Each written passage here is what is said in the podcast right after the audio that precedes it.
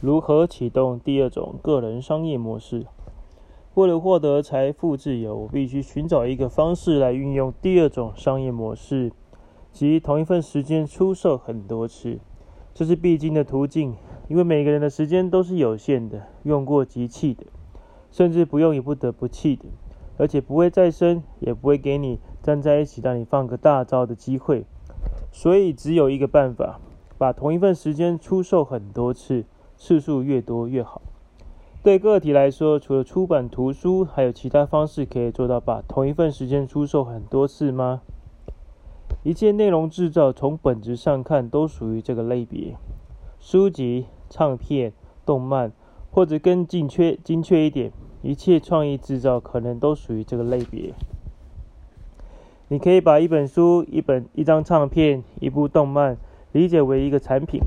那么，这类极度依赖创意的内容或称产品，都可能属于成本极为低廉、脑力劳动、受众极为广泛及销量可能很大的东西。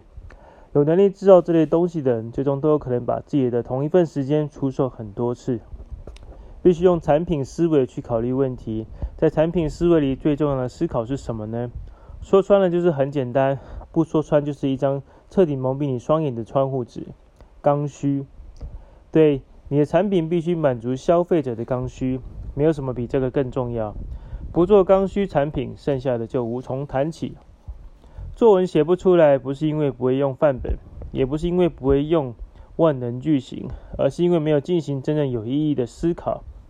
所以作文课应该是教思考的，可是我还是出版了一本范文书。为什么呢？重复一下，字字珠玑，它是消费者心里真正以为的刚需。时间是不受任何人控制的，管理时间是根本不可能的，只有管理自己才是可能的。用正确的方式做事情的正做正确的事情，才是唯一正确的选择。必须满足消费者以为的刚需，这个道理在任何地方都适用。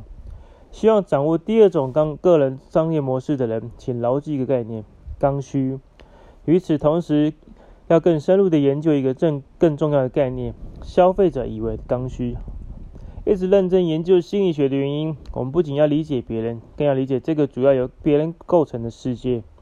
不仅要理解他，还要和他融洽的相处，和他做朋友，和他共同成长。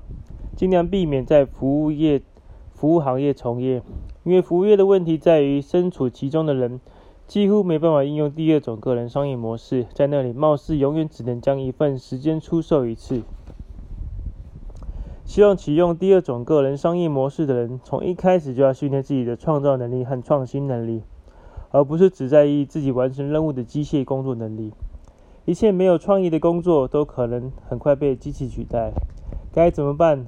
虚一点的说法是重视教育，实在一点的说法是要不断升级自己的作业系统。